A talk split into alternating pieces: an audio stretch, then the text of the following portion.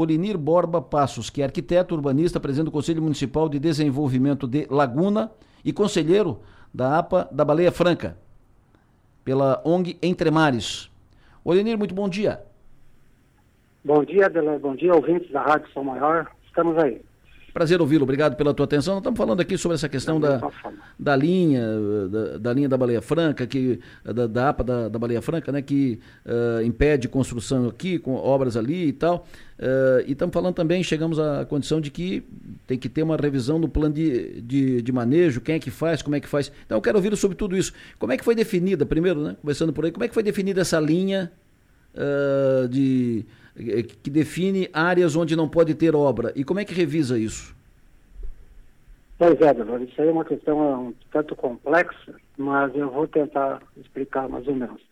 É, quando começou a APA da Bahia Franca, foi feito um desenho dela, né, abrangendo os 10 municípios aqui da orla de sul da ilha até o Balneário Rincão. Só que nesse momento existiu muito pouca participação das prefeituras nesse desenho. Então, o que, que aconteceu? Veio de cima para baixo um desenho, e aí esse desenho incluiu área terrestre e área marinha. E até então não tinha muito problema, porque não existia um plano de manejo. A questão maior é, que complicou essa situação de todo esse litoral aqui foi quando foi construído o plano de manejo, que muito poucas prefeituras participaram ativamente desse processo. Eu mesmo participei em vários momentos desse processo e via que os municípios, uma vez ia, outra vez não ia, e as coisas iam caminhando. E com isso, né, começou a haver uma sobreposição de restrições em cima de planos diretores que já estavam sendo construídos pelas prefeituras e pelos municípios. Isso aí ocorreu assim uma série de complicações para os municípios. Por quê? Acaba engessando o desenvolvimento urbano desses, desses municípios. Isso. Aí, como fazer isso aí? Agora que está tá consagrado o plano de manejo, é um tanto mais complexo. Mas com as pressões é, dos municípios, que depois que viram é, que as suas omissões acabaram prejudicando os seus territórios, então se levantaram, é, questionando, pô, mas como que isso aconteceu e nós não sabíamos de nada?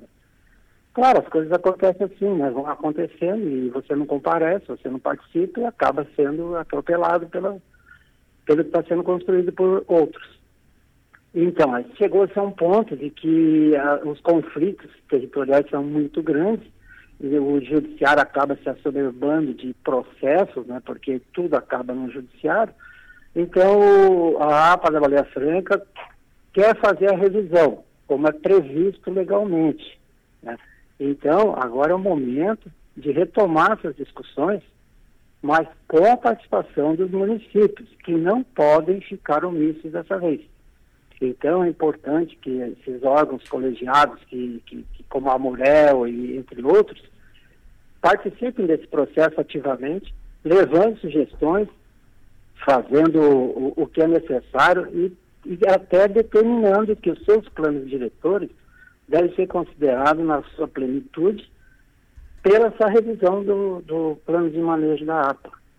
Perfeito. Mas como, como, é que é feita essa revisão do plano de manejo? Vai ser feita uma, uma reunião ampliada? Vai ter, tem data para essa reunião ampliada? Uma reunião? Vai ser feita uma, uma assembleia? Isso vai ser discutido lá em Brasília? Vai ser discutido em Florianópolis? Como é que vai ser feito isso? Como é que vai, uh, como é que vai se materializar isso?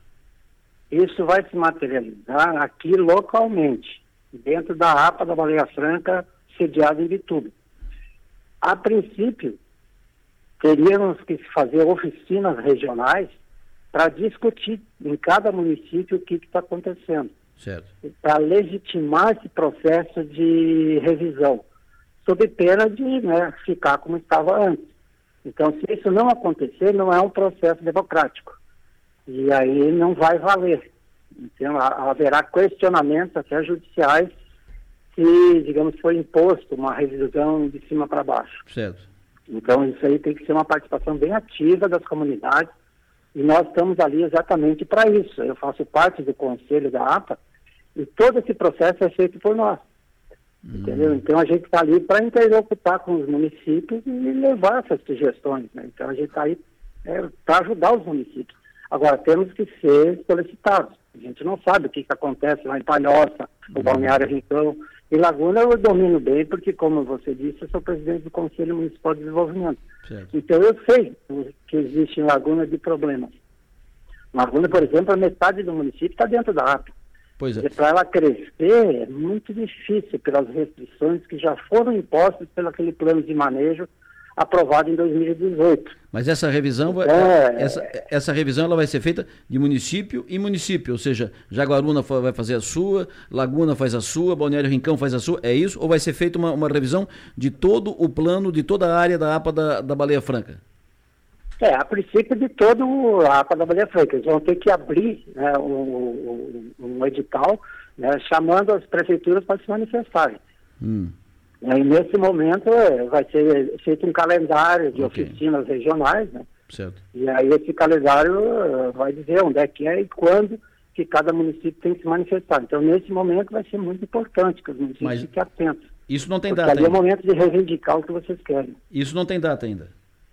Ainda não temos calendário para isso. Está bem na fase inicial. Está comigo aqui no estúdio a jornalista Magda Estopassoli, também participa da entrevista. Bom dia, presidente. Então a gente pode concluir que para que a revisão aconteça município a município, a participação dos prefeitos de cada município é peça fundamental, é isso? Com certeza, fundamental. Isso mesmo. Qual foi o critério para a definição dessa linha, uh, que hoje é uma linha imaginária, é a linha que hoje define onde constrói e onde não constrói? Qual o critério? Porque, por exemplo, eu citei aqui antes, estava falando com o procurador da, da República, citei um caso que uh, é um caso que eu conheço aqui de, do Balneário Esplanada, que vem essa linha numa, numa quadra, vem, vem, tem uma construção, a, a, linha vai, vai, permite e tal. Aí tem o terreno baldio, a linha entra, inclui esse terreno baldio no, como área que não pode construir. Aí volta a linha, volta, aí tem outra casa, vai até a terceira quadra seguinte, está tudo li, liberado, que já tem inclusive casas uh, construídas e tal, sem nenhum problema. Aí aquele terreno ele é um dente, inclui. Aí depois vai para frente, depois vai a 16 quadras lá atrás. Então fica para gente leigo, né, fica meio confuso. Qual é o critério adotado para montagem dessa linha?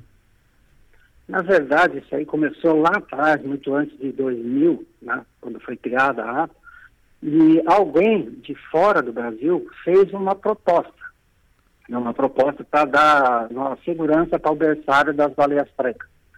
E essa proposta, obviamente, veio com um desenho é, proposto. Só que na hora de traçar o, o desenho né, no território, houve interesses particulares. Como você disse, às vezes o teu vizinho está na APA e você está fora da APA. E uma quadra está dentro da APA, outra quadra está fora da APA. Isso é um absurdo. Se você é. vê o desenho do Camacho ali na, na, aqui na, em Jaguaruna, é a coisa mais esquisita do mundo. Pois é. É, é uma coisa assim que tem que ser revisada realmente. Por exemplo, o Porto de Imbituba ficou fora da Então, quer dizer que ali houve interesses particulares do Estado de Santa Catarina que né, influenciou na hora do desenho para que o porto ficasse livre de qualquer restrições. Mas ele é um elemento que impacta o território da APA e o próprio berçário das baleias. Então. Como é que ficam os navios que transitam ali, as suas descargas, as suas, eh, os efluentes que, que eles colocam para fora? Então isso não pode ser questionado porque o porto de Bituba está fora da APA. Pois é. Então é, e aí lá no, em Jaguaruna tem um loteamentozinho lá que não compromete ninguém, pode estar impedido de fazer qualquer construção, ou mesmo sujeito a demolições de obras que já estão concluídas. E às vezes nem um loteamento. Até ignorância dos, dos, proprietários. E, e, às vezes não, às vezes é fato, não, não é nem loteamento, é um terreno. Então, o meu vizinho aqui é. e, o, e, os meus três, quatro vizinhos à direita e os meus quatro vizinhos à, à esquerda estão todos fora da, da, linha da APA. Aí o meu terreno aqui, nesse dentinho aqui, entrou na APA. Porque eu? Só porque eu tenho olhos azuis? Porque eu? pois é. Mas, a, além de tudo isso, Adelor, existiu uma lei agora, em, existe uma lei que foi criada em 2017, que é a lei da regularização fundiária. Sim. Essa lei da regularização fundiária veio para exatamente resolver problemas como esse em áreas protegidas, em áreas APP. Essa lei permite que se faça a regularização fundiária de obras já existentes dentro do marco temporal, que é 2016, tudo que tivesse construído até aquela data poderia ser regularizado por essa lei. Certo. Mas o que ocorre? Existe muita competição entre os órgãos ambientais. Aí eu te digo que é o RIMA, é, é o IMA, que é o ICMBio, que é os próprios municípios com os seus órgãos ambientais, falta conversação. Porque o interesse local está bem descrito na Constituição. Então, o município deveria ser soberano na tomada de decisão sobre esse tipo de, de, de, de regularização ou, ou, mesmo de revisão do plano diretor, do plano de manejo. E isso aí não está tendo essa conversação, por quê? Porque o órgão federal é administrado por um partido político, estadual por outro, e o municipal por um terceiro. Quer dizer, essas pessoas para se conversarem é muito complicado. E aí o que, que acontece? Se não houver uma tomada de posição dos dos conselhos municipais, como no nosso caso, do Conselho Municipal de Desenvolvimento, que eu estou lá dentro exatamente para fazer esse papel de interlocução com esses órgãos, porque nós somos apolíticos.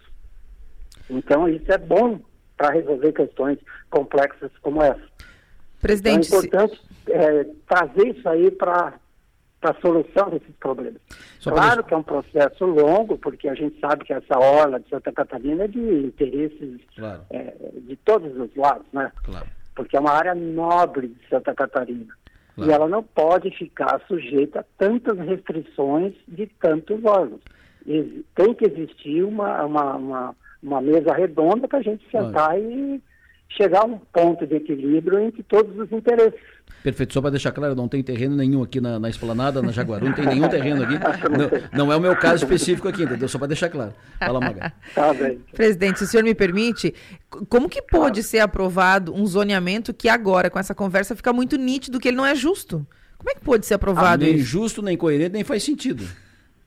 É, na verdade, isso aí foi aprovado porque foi feito, o, o, como eu te disse antes, o plano de manejo, não houve essa uma participação plena de todos os municípios. Pelo que entendi, ele foi, pelo, pelo que entendi, que é pelo, pelo que entendi, ele foi feito meio WO, né?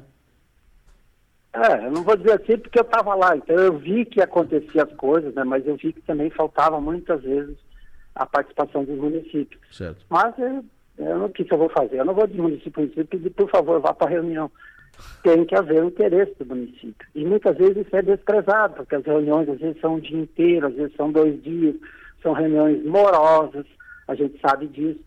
Mas eu sou particular, eu vou lá com o meu próprio bolso, então eu não dependo de poder público para ir nisso. Eu vou porque eu tenho interesse que essas áreas de Santa Catarina tenham desenvolvimento sustentável, e né, que são áreas nobres do Estado. O Estado não Isso. pode abrir mão disso. E essa discussão que tu trouxe à tona agora, foi muito importante para nós, porque é o momento de escancarar algumas verdades né, que até então passam despercebidas. Isso. Então a gente tem que levantar todas essas questões, sim. Vamos conversar de novo nessa revisão do plano. E tem mais. Quando o plano de manejo foi aprovado, eu estava lá, ele foi para Brasília de uma forma e voltou de outra forma. E aí, quem é que mexeu nisso? Qual é a legitimidade para ter interferido nisso? Se nós fizemos todo um trabalho aqui, formiguinha aqui embaixo, para tentar fazer da melhor maneira possível. Uma pergunta, o ouvinte faz a, a, a pergunta, a população poderá participar da, da, discussão sobre a revisão desse plano de, de manejo ou só as autoridades, prefeito, diretor de meio ambiente e tal? Não, toda a população, exatamente. Okay. As oficinas são abertas a público. Perfeito. Isso é muito importante caracterizar. Perfeito. Então essa participação popular é relevantíssima. Perfeito. Olenir, muito obrigado pela tua contribuição. Provavelmente deveremos voltar a conversar sobre isso, que esse é um assunto que está palpitante aqui na, na região, porque acaba ah, travando aqui o desenvolvimento organizado, ordenado, uh, responsável, né? Mas acaba travando o desenvolvimento aqui na, nas, nas praias e na, nos municípios aqui do litoral sul catarinense. Muito obrigado, tenha um bom dia. Perfeitamente. Eu que agradeço a participação, espero que tu leve adiante essa, essa discussão, porque ela é muito importante e a gente está aí para ajudar e colaborar e informar o máximo possível a população. Perfeito. Valeu, muito obrigado e um bom dia a todos os ouvintes.